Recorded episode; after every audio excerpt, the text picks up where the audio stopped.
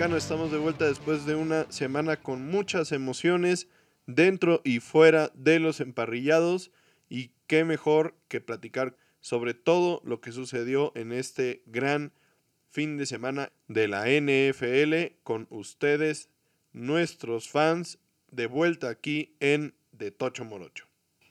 Antes de hablar de todo lo del fútbol americano que nos trae a este podcast, queremos aprovechar como ya se nos ha hecho costumbre y qué bueno que se nos esté haciendo costumbre para felicitar a varios atletas mexicanos que pusieron en alto el nombre de nuestro país este fin de semana. Empezando obviamente por Checo Pérez, quien ganó su cuarto gran premio ahora en Singapur, poniéndose a solo dos puntos de Charles Leclerc, que está en segundo lugar del campeonato de pilotos.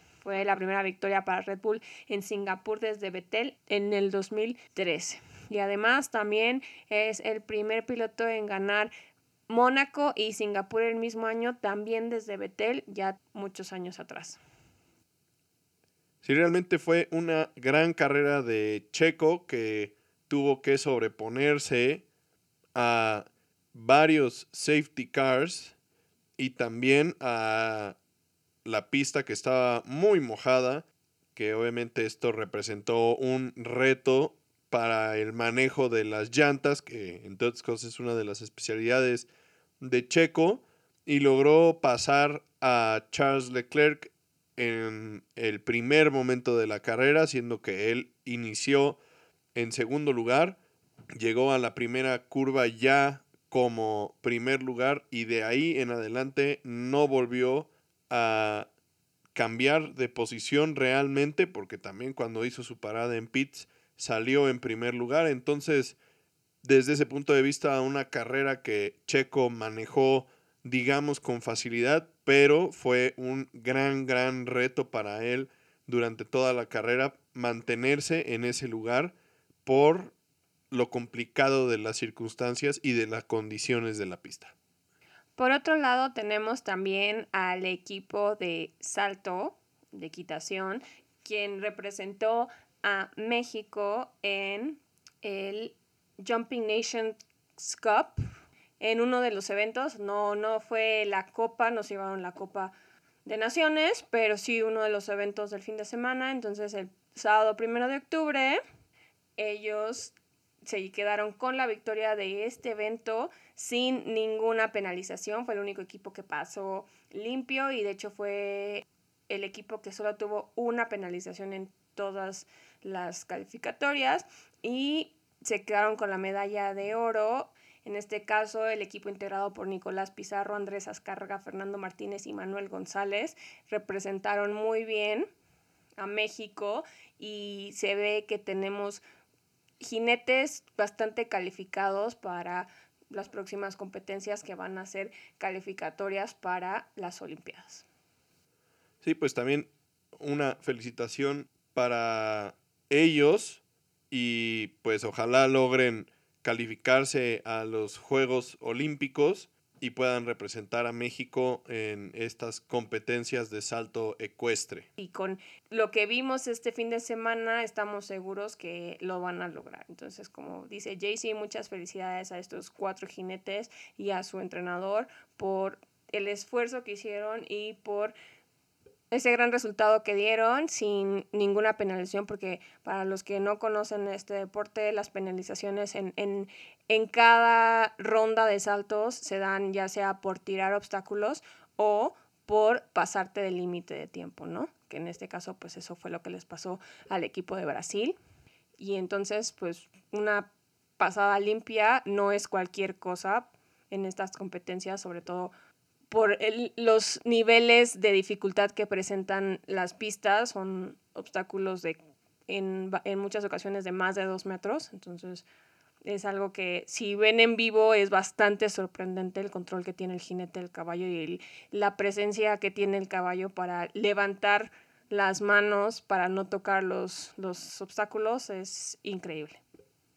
Pero bueno, entonces ahora pasemos a lo que nos trae cada semana con ustedes, nuestros fans, y es lo sucedido alrededor de la NFL en este fin de semana correspondiente a la semana 4, donde tuvimos juegos en Londres, eh, juego en jueves, un domingo lleno de fútbol americano y cerrar con la estrella del Monday Night Football, que también fue un juego bastante interesante. Pero como siempre empezamos con las noticias más relevantes de la semana y seguramente esto es algo de lo que ya muchos se enteraron, de lo que muchos ya platicaron, de lo que muchos ya leyeron, porque no hay forma de que hayas visto ese juego y no hayas querido respuestas. ¿Y de qué hablamos? De la segunda lesión de la temporada de Tua Tonga Bailoa y de la segunda lesión en dos semanas, ¿no? Ya habíamos mencionado la semana pasada que en el juego contra los Bills había sufrido un golpe muy fuerte contra el piso y cuando intentó levantarse y regresar al hall, lo vimos sacudir la cabeza y perder el equilibrio, ¿no? En, este, en ese caso, recordemos, lo liberaron del protocolo de conmoción porque resulta que no era, según el experto y según el doctor del equipo, no era una lesión de ese tipo, neurológica, sino más bien era una compresión de la espalda y un problema en el tobillo y por lo tanto lo liberaron para jugar esta semana contra los Bengals en Thursday Night.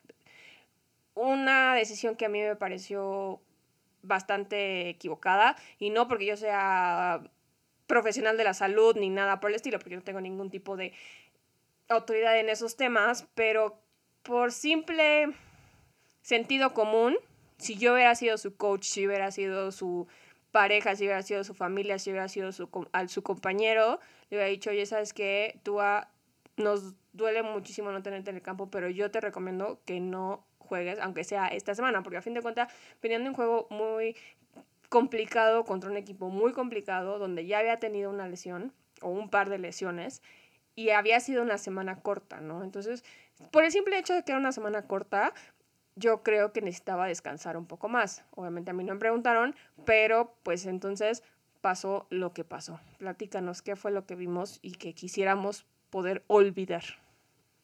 Bueno, primero que nada, como bien dices, después del juego contra los Bills, digamos que el, el sentido común hubiera dicho que Tua no iba a volver a ese partido por lo que se vio en ese momento de, la forma en la que se tambaleó y perdió la fuerza en las piernas, parecía que era una reacción a el golpe que había sufrido en ese momento en la cabeza.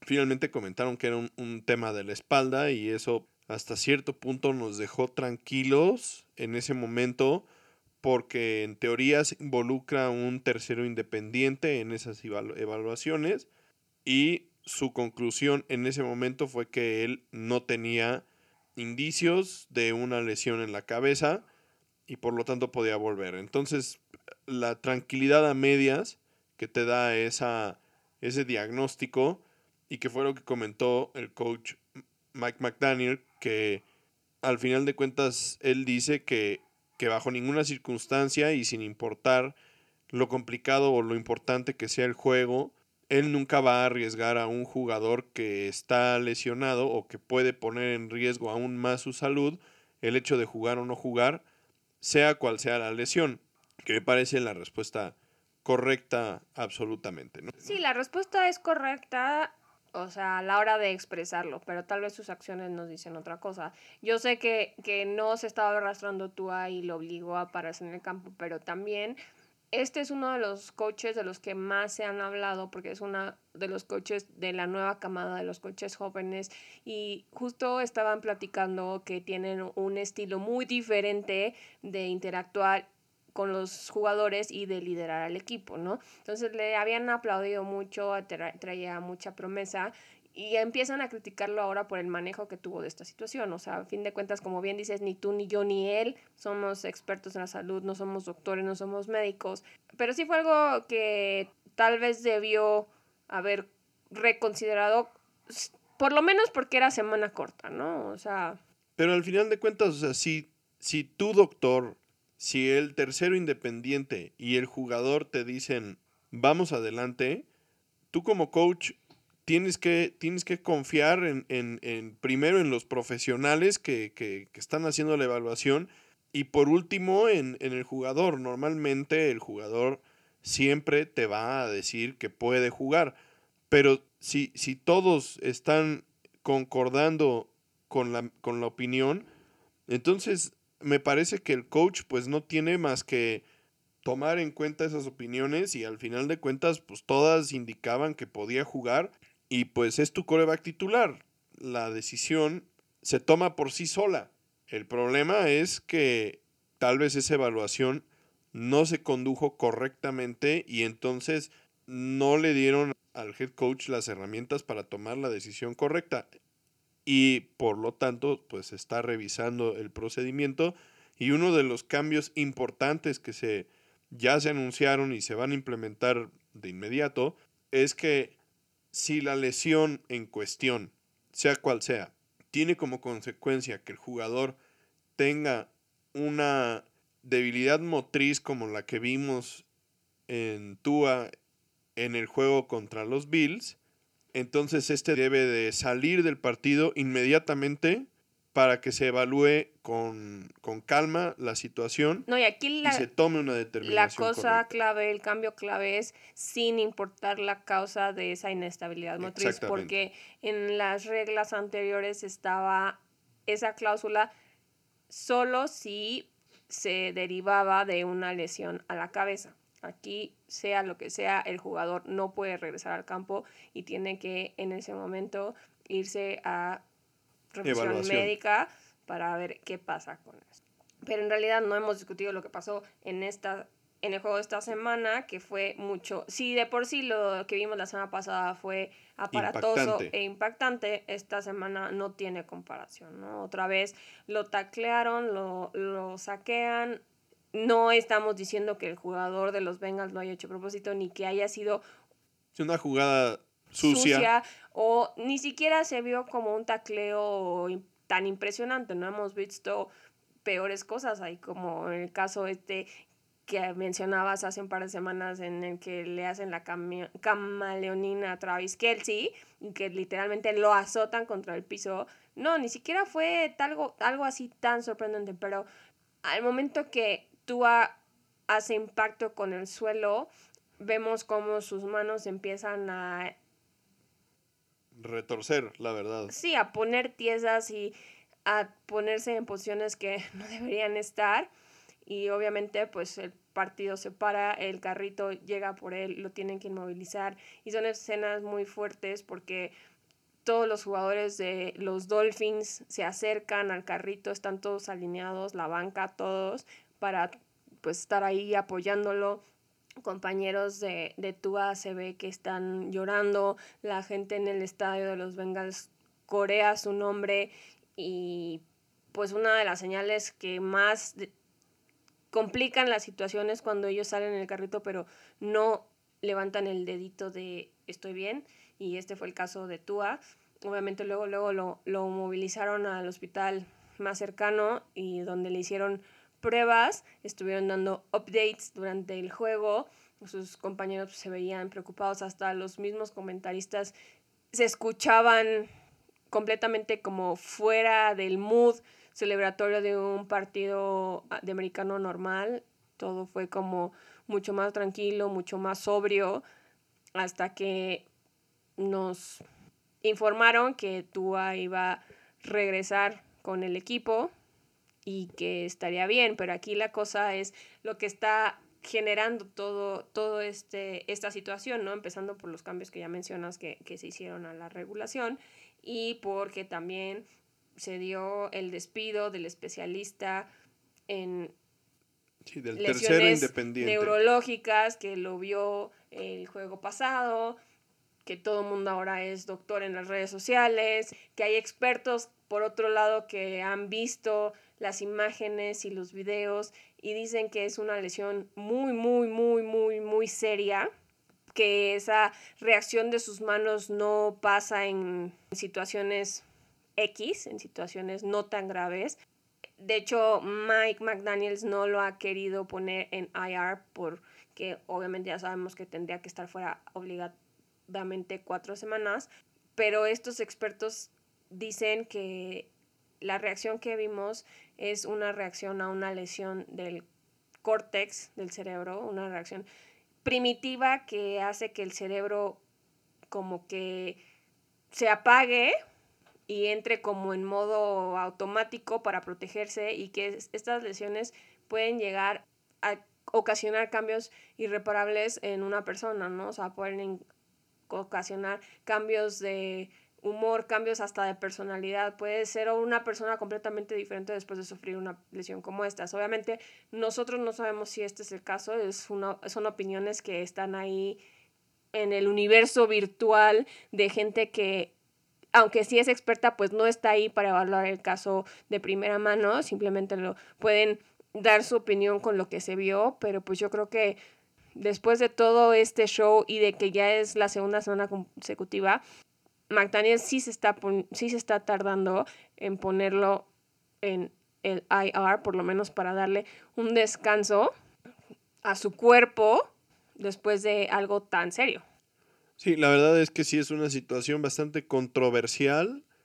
Por el momento se ha anunciado que Tua no estará equipado, por lo menos, para el partido de esta semana, por lo que necesariamente va a descansar esta semana, pero será evaluado semana con semana por el momento, dependiendo también de cómo vaya evolucionando la situación, posiblemente se tome la determinación de ponerlo en, en IR o si no finalmente pues lo, irán evaluando semana con semana y, y pues opuesto digamos que, que el hecho de que vuelva al campo podría tomar dos semanas, podría tomar cuatro semanas, podría tomar seis semanas, podría tomar el resto de la temporada, pero eso ya se irá viendo. Normalmente los protocolos para regresar de una conmoción se evalúan cada semana a los jugadores que estén dentro del protocolo.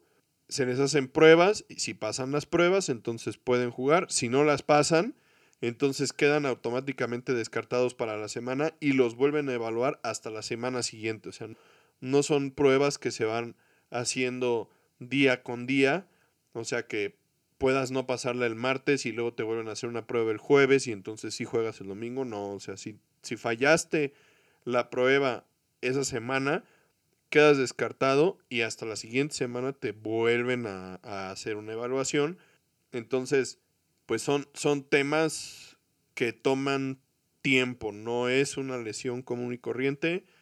Y como ya mencionabas, por la reacción que vimos que fue, la verdad, bastante impresionante, yo no espero que él pudiera volver siquiera en dos semanas. O sea, esto, esto va a ser algo que seguramente lo tendrá fuera por lo menos cuatro semanas, ¿no? Y, y, y por eso, tal vez lo que dices de, que debería de, prevalecer la prioridad de darle a, la salud del jugador la importancia que se merece y, ponerlo en, en, IR desde este momento, pues tiene sentido por lo que vimos, la, reacción que tuvo y, y, lo impactante de todo, no lo esperas.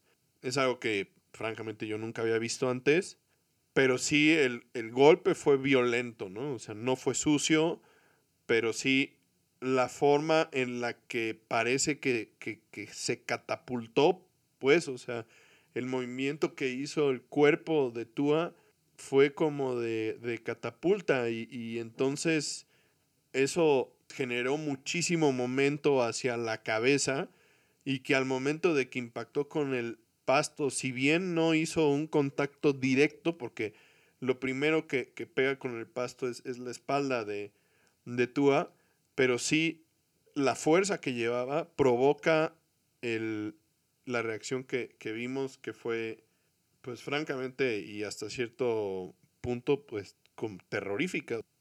Al final de cuentas veremos qué es lo que sucede y, la realidad es que, que desafortunadamente para Miami, que estaba teniendo una temporada bastante buena, en, iniciando con tres ganados al hilo y derrotando a los Bills, que para muchos es el favorito a ser el campeón del Super Bowl, pues en este momento las cosas cambian bastante, ¿no? Pierden con, contra Cincinnati, pierden a Tua, el, el que va a suplir es Teddy Bridgewater, quien pues ha sido un coreback bueno durante su carrera, lo ha hecho bien, pero pues al final no tiene el, el talento que tiene Tua y entonces seguramente vendrán algunos juegos complicados para los, los delfines y veremos qué, qué sucede. Sí, esperemos que Tua esté bien, que mejore pronto, no porque lo queramos ver pronto en el campo, pero porque queremos que un joven que tiene todavía mucho por hacer, mucho por decir, mucho por mostrarnos, esté bien, ¿no? Porque a fin de cuentas lo importante aquí, recordemos, no es en este caso el deporte, sino la salud de una persona, ¿no? Y no es que tampoco la liga se tome ya estas cosas tan a la ligera, porque ha hecho muchos esfuerzos por mejorar la situación y evitar este tipo de lesiones con toda la investigación que se hace para mejorar los cascos, para traer la tecnología para, para tratar de reducir el impacto que tienen estas lesiones y tratar de evitarlas, ¿no? Pero de todas maneras sigue siendo una situación muy relevante y desafortunadamente mucho más común de lo que quisiéramos que fuera, porque solo como ejemplo, esta semana, aparte de Tua, hubo otros nueve jugadores que sufrieron lesiones ya sea clasificadas ya como conmociones o que se estaba todavía evaluando pero que no pudieron regresar al juego porque se sospechaba que así era, más los que ya venían de la semana pasada con este tipo de lesiones que no habían podido jugar con sus equipos porque estaban en el protocolo, ¿no? Entonces, 10 jugadores en una semana, por más que sean muchísimos más, por más que sea un porcentaje muy poco, para el tipo de lesiones que, son, es muchísimo. Al final es el talón de Aquiles de este gran deporte del fútbol americano. Las lesiones en la cabeza pues son el tema principal de seguridad de la liga, ¿no? al final de cuentas cuidar a tus jugadores y evitar las lesiones en la cabeza o reducir su ocurrencia y su gravedad es el tema número uno al que le ponen atención en esto de, de, la seguridad. Y pues así es, es parte de la naturaleza del deporte, es algo con lo que todos los jugadores involucrados lidian y, te enfrentas, es un riesgo que corres y al final se han tomado medidas importantes, pero bueno, no, no es posible erradicarlo, ¿no? Y, desafortunadamente un mismo jugador se enfrentó a dos instancias bastante complicadas de, de esto y esperemos que traiga nuevas preguntas que puedan responderse y que ayuden a cambiar la situación en general. Y bueno, como ya mencionamos, Tua no fue el único caso de, con este tipo de lesiones esta semana, ni los Delfines fueron el único equipo que se vieron en una situación complicada porque su coreback titular sufrió algo por el estilo. Los Patriotas están casi casi en la misma situación, ya que Brian Hoyer, el suplente de Mac Jones, tuvo que salir del juego del domingo durante el primer cuarto con una lesión de cabeza. Eh, así lo reportan ellos, ¿no? No dicen qué tipo de lesión es, mm, si es un chipote, si es una cortada, si es que se rompió el cráneo, si es una conmoción, no sabemos. Pero a fin de cuentas es una lesión de cabeza que no le permitió regresar al campo, ¿no? Pasó un tiempo en la medical tent para después ser llevado al locker room. Por lo cual, en contra de tus predicciones de la semana pasada, sí vimos al rookie de Western Kentucky, Bailey Zappi, pararse en el campo un jugador al que draftearon, recordemos, en la cuarta ronda de este año, y pues que vino a sustituir a Brian Hoyer, y entonces los Patriotas ya están jugando con su tercer coreback. Recordemos que esto es una situación siempre muy complicada para cualquier equipo, y más si consideramos que es un rookie, ¿no? No lo hizo mal, tuvo 10 pases completos de 15 intentos para 99 yardas y un touchdown, que tampoco fue un juego brillante. Continuando con algunas otras lesiones, pues tenemos, o bueno, noticias de salud en general. Tenemos la noticia de JJ Watt, quien mm, de forma un poco fortuita salió a la luz que tuvo que recibir un tratamiento de choque cardíaco después de experimentar un episodio de fibrilación auricular, que pues es una una sintomatología del ritmo cardíaco que se siente irregular y rápido, como si estuviera fuera de ritmo. Eh, esto sucedió el miércoles. Evidentemente, pues, esta noticia no se dio a conocer en todos los medios, pero pues logró salir a la luz de forma fortuita, sin que JJ Watt diera su pues su beneplácito. Su consentimiento, ¿no? Que justo de, de, hecho eso fue algo que, que también él dijo en la conferencia de prensa después del juego, porque obviamente lo primero que le preguntaron fue que cómo estaba y le preguntaron sobre ese tema.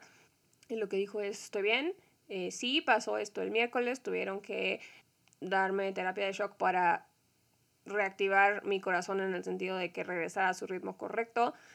Consulté varios, a varios expertos, todos me dijeron que pues esto podía pasar mañana, podía pasar en 20 años o podía no volver a pasar otra vez y que no había forma de, de predecirlo o evitarlo y que fuera de eso yo estaba completamente sano para poder jugar y eso fue lo que hice y que lo que lo había obligado a discutir este tema abiertamente era porque se había enterado que alguien estaba tratando de divulgarlo sin su consentimiento y que en realidad lo que él quería era dejar eso claro y que no quería que lo que le había pasado a él opacara el esfuerzo que había hecho el equipo en el campo, pero que sí estaba molesto porque las únicas personas que sabían de esto era gente cercana a él, en las que él pensó que podían confiar y que no pensó que pudieran traicionarlo de esa forma, ¿no? Entonces eso fue lo, más bien lo que le estaba molestando y ya, es algo que sí suena sorprendente y sí le afectó emocionalmente porque sí lo vimos no poder hablar en la entrevista de la emoción, de las lágrimas que estaba tratando de contener porque pues no es cualquier cosa, pero a fin de cuentas es afortunado y no pasó a mayores y simplemente con el tratamiento que le dieron regresó a estar bien, estar sano y le puede dar la vuelta a la página.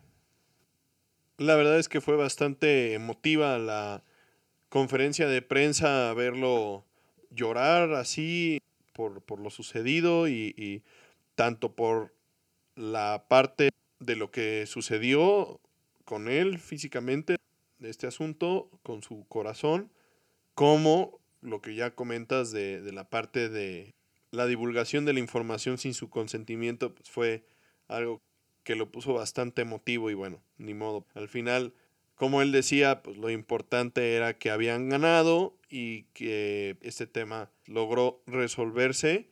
Pero bueno, una historia bastante interesante y uno de los jugadores que se ha enfrentado a las lesiones y también se ha logrado sobreponer y, seguir jugando a un nivel bastante bueno. Su participación en el partido fue, fue buena también y Digo, no, no, no tiene los números impresionantes que tuvo en su momento con Houston, pero sí, sí fue un buen partido para él.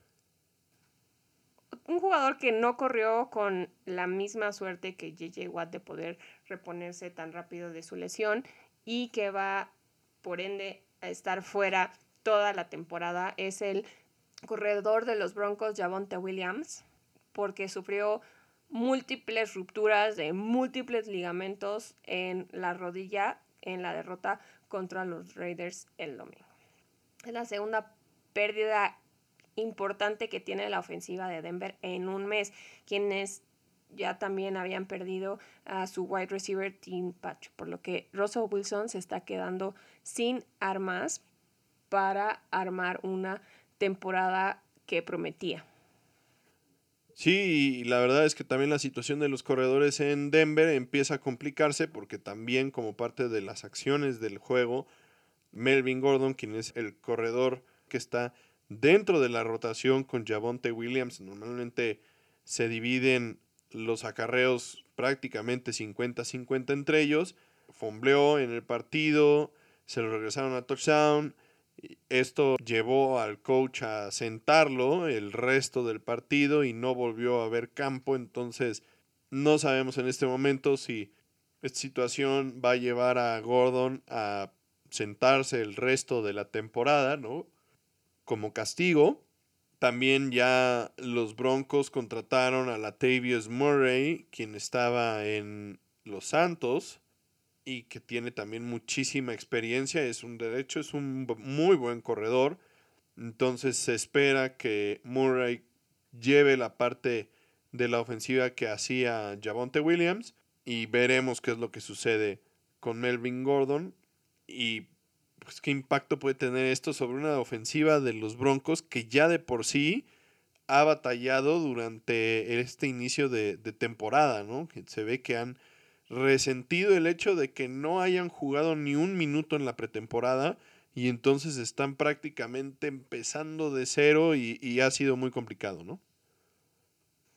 Sí, y otro equipo que también está en una situación muy complicada son los gigantes, para tu buena fortuna, porque el estatus del coreback Daniel Jones es día a día después de sufrir una lesión de tobillo contra los Bears. Le van a hacer más pruebas, pero el equipo está optimista de que pueda jugar contra los Packers en Londres esta semana. Él salió lesionado en el tercer cuarto después de que lo saquearon, pero tuvo que regresar en el cuarto cuarto después de que su reemplazo, Tyrod Taylor, saliera también con una conmoción. En este caso, si ninguno está listo, podrían elevar a Davis Webb del practice squad, ¿no? Entonces aquí también un equipo que necesita ir a hacerse una limpia porque pues perder a sus dos quarterbacks en el mismo juego no está fácil y no es algo tan fácil de sobreponerse, ¿no? Sí, en especial que si llegara a darse la remota posibilidad de que efectivamente ni Daniel Jones ni Tyler Taylor pudieran jugar, entonces también el reto, aparte de que Davis Webb sea el coreback titular, pues es quién va a ser el suplente de, David, de Davis Webb, ¿no? Porque no tienes un cuarto coreback en el, en el roster, entonces seguramente van a tener que buscar a alguien más y entonces empieza a volverse un tema ahí complicado de manejo de, de personal también. No, y se suma a esto que esta era una temporada muy clave para Daniel Jones porque ya está en juego su permanencia en el equipo y su estatus como coreback franquicia. No lo había hecho nada mal al inicio, este inicio de la temporada, pero pues sí tenía mucho que probar, ¿no? O sea, está en el mismo bote que Trey Lance, aunque Trey Lance pues va a estar fuera más tiempo de lo que parecería que Daniel Jones va a estar, ¿no? Pero como bien mencionabas el episodio anterior, pues todas las repeticiones son importantes y pues necesitaba agarrar ritmo y probar que él tiene lo necesario para mantenerse al mando de los gigantes. Y bueno, pues entonces con eso terminamos la parte de lesiones o complicaciones de salud de las noticias y pasamos a una noticia pues bastante más amena y alegre, y es que Cooper Rush, el coreback titular por el momento de los Vaqueros de Dallas, impuso una nueva marca en la franquicia, siendo el primer coreback en la historia de los Vaqueros en ganar sus primeros cuatro partidos como titular. Él, en este caso, superó a Roger Staubach, quien ganó también sus primeros tres partidos como, como titular. Y pues la verdad es que es, una buena noticia para los vaqueros porque nos esperábamos bastante menos de ellos, inclusive con Dak Prescott. Digo yo, la verdad, antes de que iniciara la temporada pensé que para este punto en la temporada irían dos ganados y dos perdidos.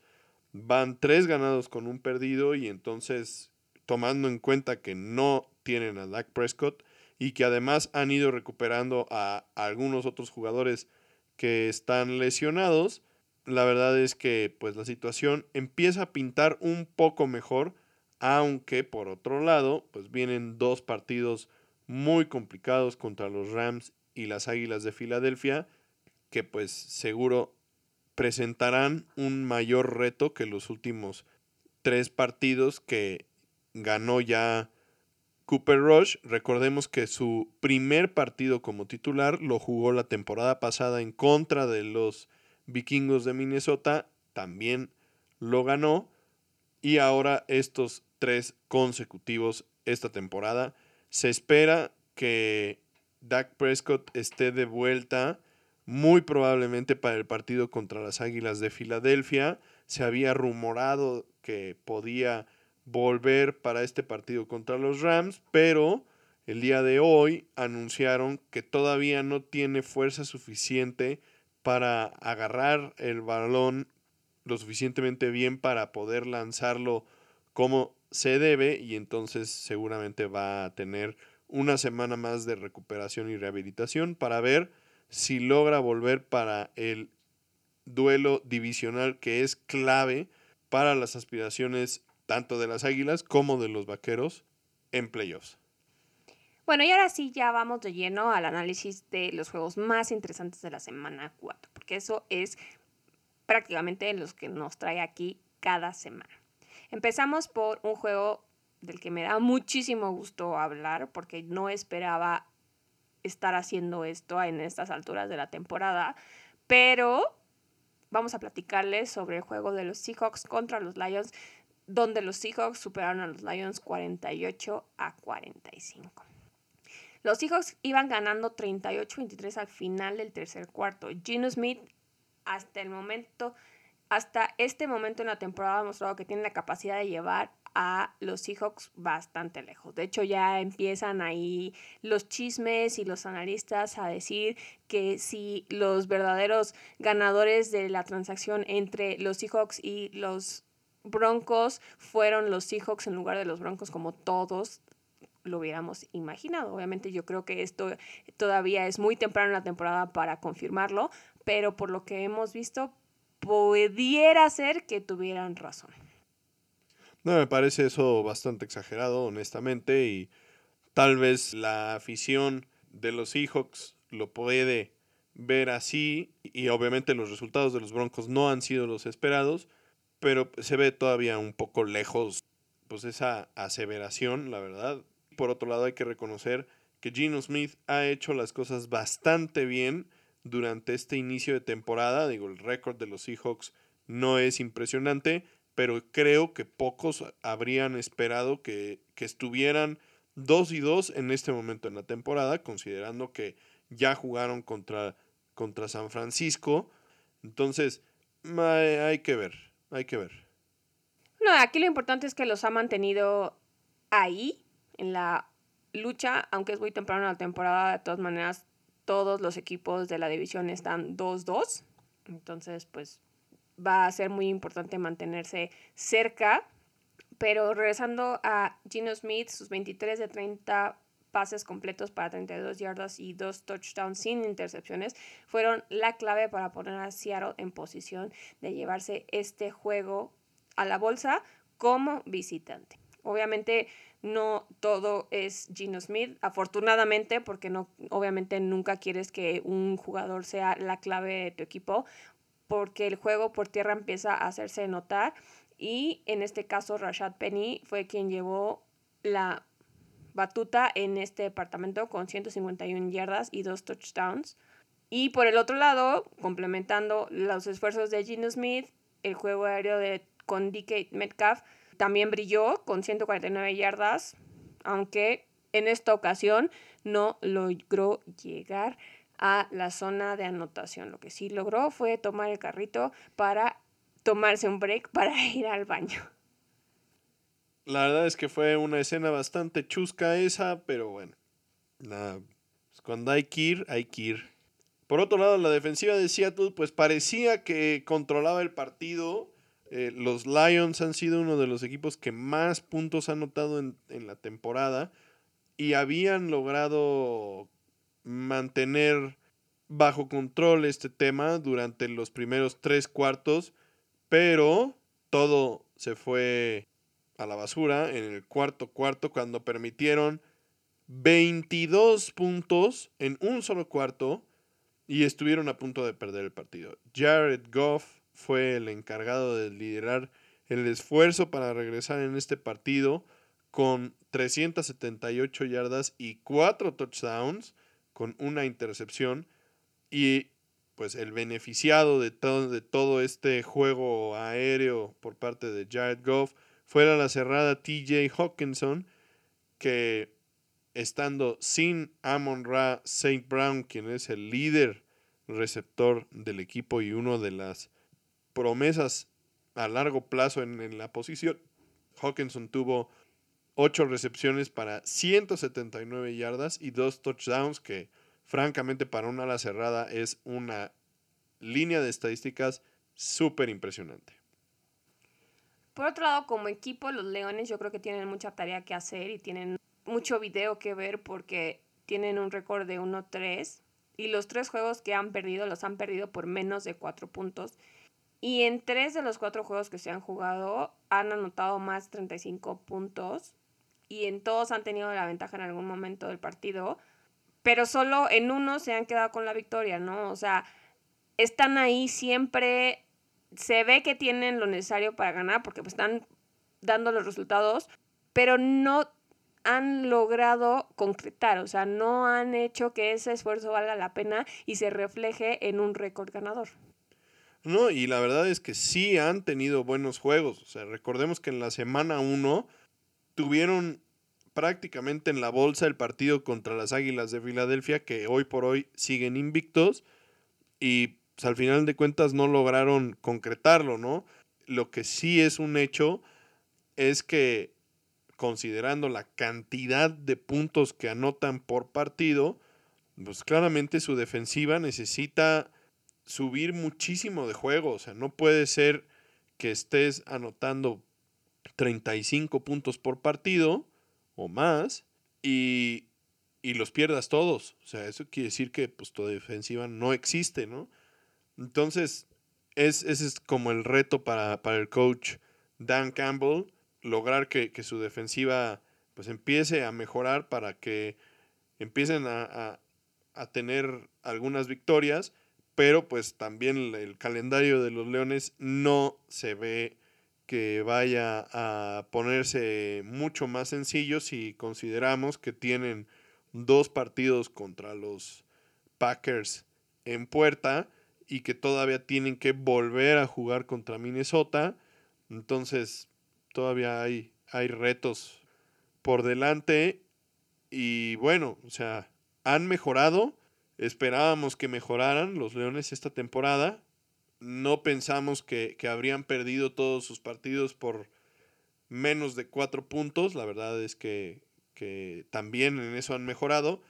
Pero considerando eso, pues creo que el, resultado pues tiene un, sabor de boca bastante amargo porque parece que, que, están tan cerca y nada más no lo logran, pues. Otros que sí lo lograron y que con esto mantienen su estatus como único equipo invicto de la liga fueron las Águilas de Filadelfia para tu pesar, quienes se enfrentaron a los Jaguares y, los derrotaron 29 a 21.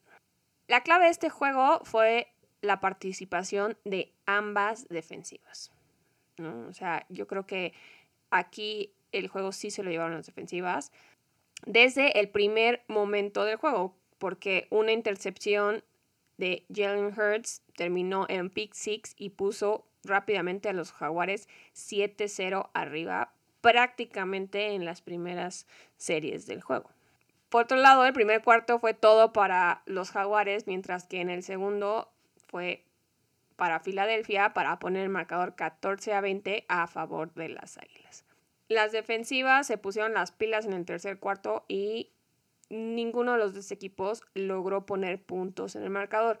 Pero en el último cuarto todo cambió y fue un momento muy importante para Filadelfia donde logró conseguir esta victoria.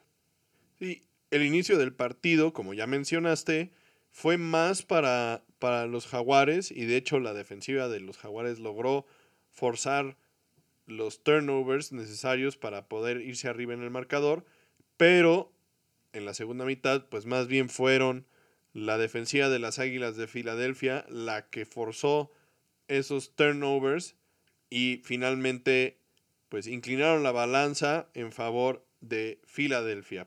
Pero no todo es pues agridulce para los jaguares. Trevor Lawrence de hecho tuvo un juego discreto pero nada malo con 174 yardas, dos touchdowns y una intercepción y por otro lado, Jalen Hurts, quien ha estado deslumbrando a todos con sus estadísticas y la habilidad que ha mostrado en los primeros partidos, tuvo únicamente 204 yardas y el pick six que habíamos mencionado al inicio, sin touchdowns en esta semana. Entonces, pues fue la verdad un, un juego en el que la defensiva de los jaguares pues demostró que, se puede controlar un poco a estas águilas de Filadelfia que parecían no tener pues tapadera, pero al final de cuentas las águilas lograron imponerse con pues la, ofensiva, la verdad, bastante, bastante poderosa que, que tienen, ¿no? No, hay una ofensiva prácticamente que se enfocó en el juego por tierra porque la defensiva de los jaguares prácticamente borró el juego aéreo pero también fue un juego bastante importante porque justo la defensiva de los jaguares demostraron la debilidad de las águilas, ¿no? O sea, y los siguientes equipos que se enfrentan a ellos tienen que estudiar muy bien este juego y este video porque aunque no se hayan quedado con la victoria de los jaguares, sí nos mostraron que si presionas a Hertz y juegas con una defensiva sólida en el perímetro, puedes detener a estas Águilas de Filadelfia que no han hecho más que sumar puntos y seguidores para visualizarlos como un equipo que pueden llegar más lejos de lo que esperábamos al principio de la temporada. También, bueno, en este partido vimos algo que no habíamos visto antes en las Águilas de Filadelfia. Vemos a Miles Sanders empezar a encontrar el nivel que se esperaba. Logró tener 134 yardas y dos touchdowns. Y realmente más bien fue el juego por tierra el que ayudó a Filadelfia en esta ocasión, ya que también Hurts y Gainwell tuvieron carreras de touchdown que fueron al final de cuentas la diferencia en el marcador. Por el momento no hay más que decir. Las Águilas de Filadelfia son el equipo más completo por lo menos de la conferencia nacional, y veremos más adelante, conforme se enfrenten a equipos más competitivos y de calibre de playoffs, si realmente pueden mantener este nivel o si en ese momento pues vuelven a caer un poco hacia el grueso del pelotón de la conferencia nacional, pero por el momento sin duda son la crema innata. Otro juego que estuvo bastante cerrado y bastante interesante fue el encuentro entre los Bills y los Ravens.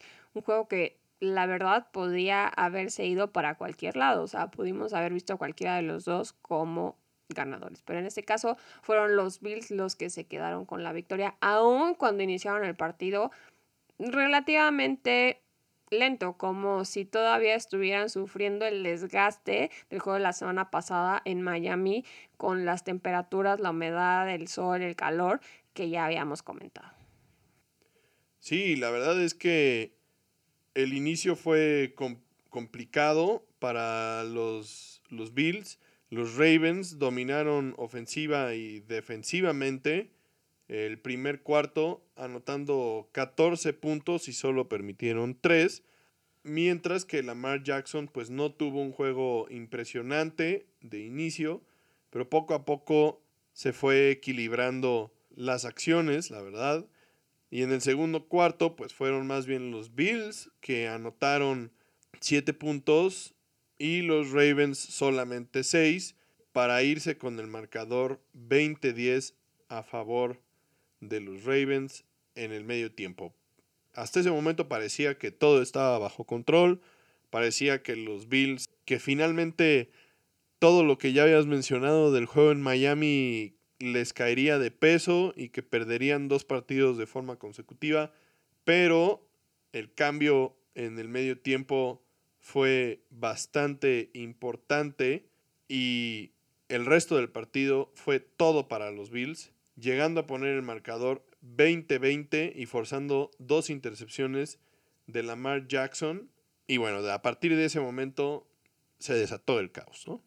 Sí, fue como un momento Bill Belichick en el que se iban los Patriotas perdiendo al medio tiempo, quién sabe qué les decía en el locker y regresaban para apabullar al contrincante, ¿no? En este caso, pues no fue Belichick y no fue Tom Brady, sino fue George Allen quien movió a los Bills tanto por aire como por tierra y nos vuelve a comprobar que él es la pieza clave de la ofensiva de Buffalo. Tuvo 213 yardas con un touchdown y una intercepción por aire y 70 yardas y un touchdown con el que empató el partido por tierra. Lo que sucedió después de que el partido se pusiera 20 a 20 fue increíble. O sea, la, los Ravens lograron hacer una muy buena serie ofensiva. Llegaron hasta dentro de la, de la yarda 5 de los Bills y los Bills se plantaron y los forzaron a tomar la decisión de tirar el gol de campo en el cuarta oportunidad o de jugársela para anotar. El coach John Harbaugh decidió jugársela para anotar y la jugada inició bien, pero hubo presión en Lamar Jackson, quien empezó a retroceder y luego a rolar. Finalmente tiró el pase hacia el end zone hacia la banda derecha, donde Jordan Poyer tuvo la oportunidad de leerlo bien, interceptarle dentro del end zone y obligarlos a salir a la yarda 20 y de ahí los Bills lograron armar una buena serie ofensiva y colocar a Bass, su pateador de gol de campo, en una buena zona para patear un gol de campo de 21 yardas que resultaría en los puntos para ganar el partido. Después del partido, pues el coach Harbaugh fue cuestionado bastante fuerte por la decisión que tomó. Argumentó que las analíticas indicaban que lo mejor era jugar por el touchdown, porque en caso de fallar el intento, habrían obligado a los Bills a recorrer prácticamente 98 yardas del campo con la presión de estar cerca de su zona de gol y seguramente pues obtendrían el balón de vuelta y, tendrían la chance de que ya con mucho menos tiempo en el reloj patearan el gol de campo y no volverle a dar una oportunidad a los Bills. Pero pues la verdad es que la explicación pues no es lo suficientemente buena a mí tampoco me parece lo suficientemente buena. Y lo que parece es que más bien pues le tuvo desconfianza a su defensiva, que ya ha dejado ir partidos que iban liderando en el cuarto cuarto y pues ha generado un poco de molestia con sus jugadores defensivos, ¿no? El último juego que les queremos traer y dejar y comentar es el juego entre los Chiefs y los Bucks en Tampa Bay. Finalmente sí se logró hacer ahí, con Tampa como local. Un juego que enfrentó al GOAT con el que parecería es su sucesor. Y un juego de revancha de Super Bowl para los Chiefs. Y vaya que consiguieron la revancha porque el marcador quedó 41 a 31 en favor de Patrick Mahomes y Kansas City.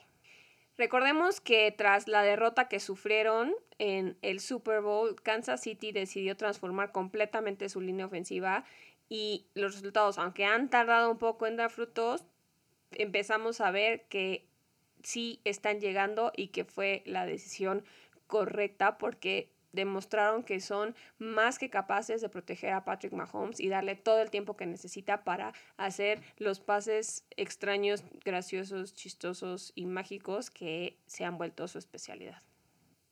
La verdad es que tomando como muestra este partido, pues la línea ofensiva de los Chiefs jugó bastante bien, logrando proteger y, y darle tiempo suficiente a Patrick Mahomes de lograr lo que buscaba contra una defensiva que es bastante, bastante buena, liderada por White, Barrett y David, que son una tercia de linebackers que desde mi punto de vista es la más dominante de la liga.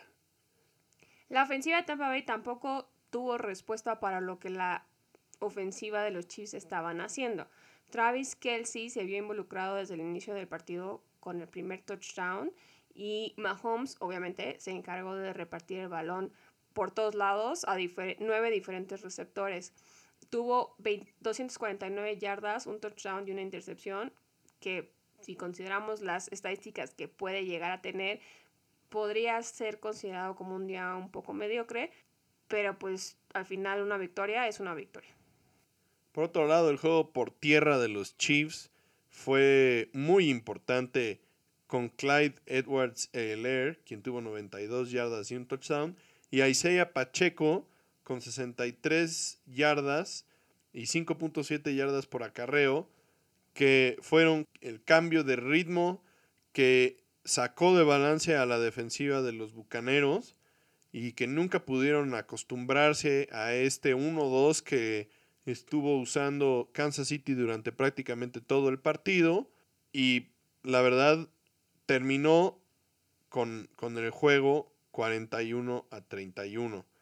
El marcador se ve bastante más cercano de lo que realmente fue el partido porque desde el inicio los Chiefs se fueron arriba en el primer cuarto y después por más esfuerzo que hicieron los Bucaneros por intentar recortar la ventaja, nunca lograron superar a, los jefes en, en, la cantidad de puntos cuarto por cuarto y eso al final de cuentas pues fue lo que los terminó por dejar con la derrota.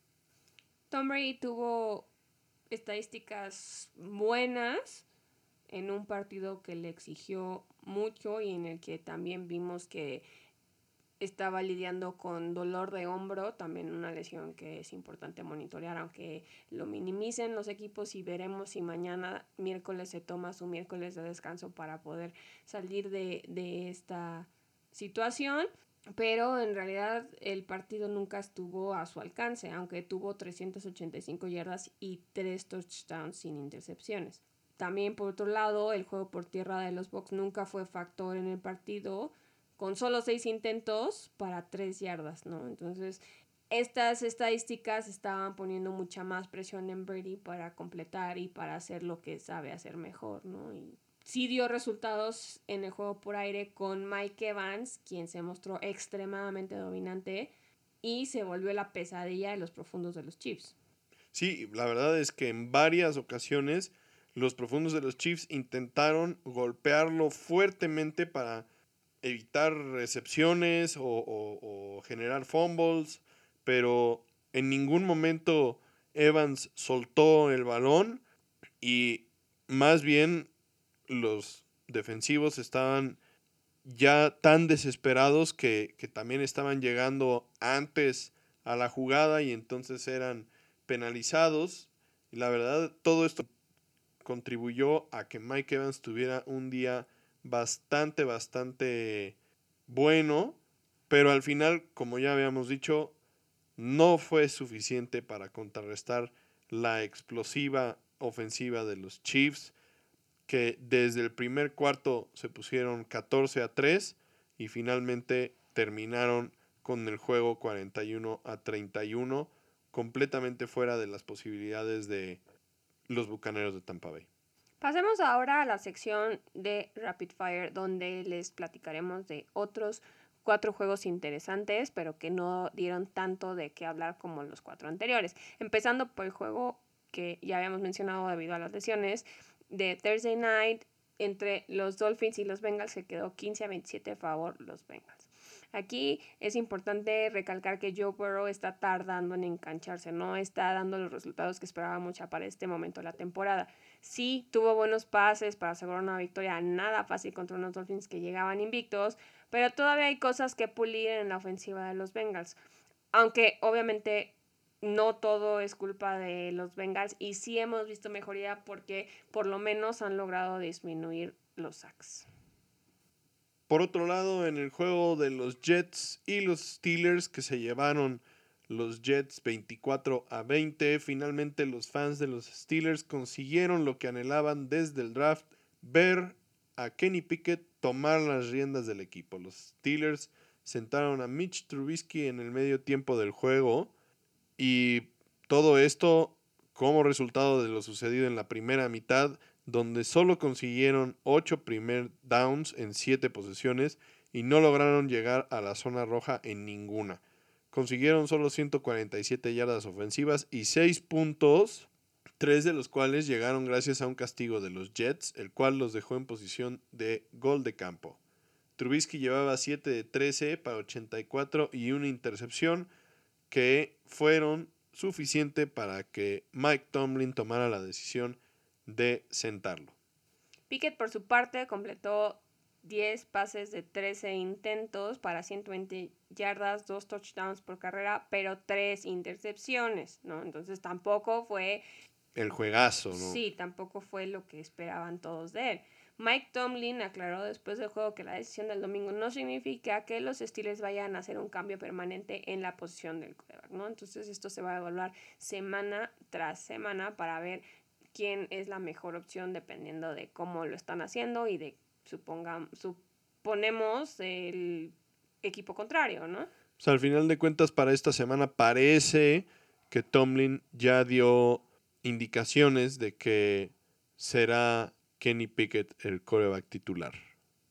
Sí, bueno, pero si vuelve a tener un juego con tres intercepciones, tampoco le van a tener mucha paciencia, ¿no? Y, y, no, y Mike Tomlin no está en contra de pues hacer lo mejor para el equipo en ese momento. Por otro lado, Zach Wilson empezó su primer juego de esta temporada un poco lento, pero logró despertar cuando fue verdaderamente necesario armando dos drives de touchdown de más de 70 yardas para sobreponerse a una desventaja de 10 puntos, dándoles su primera victoria consecutiva como visitantes en 50 juegos.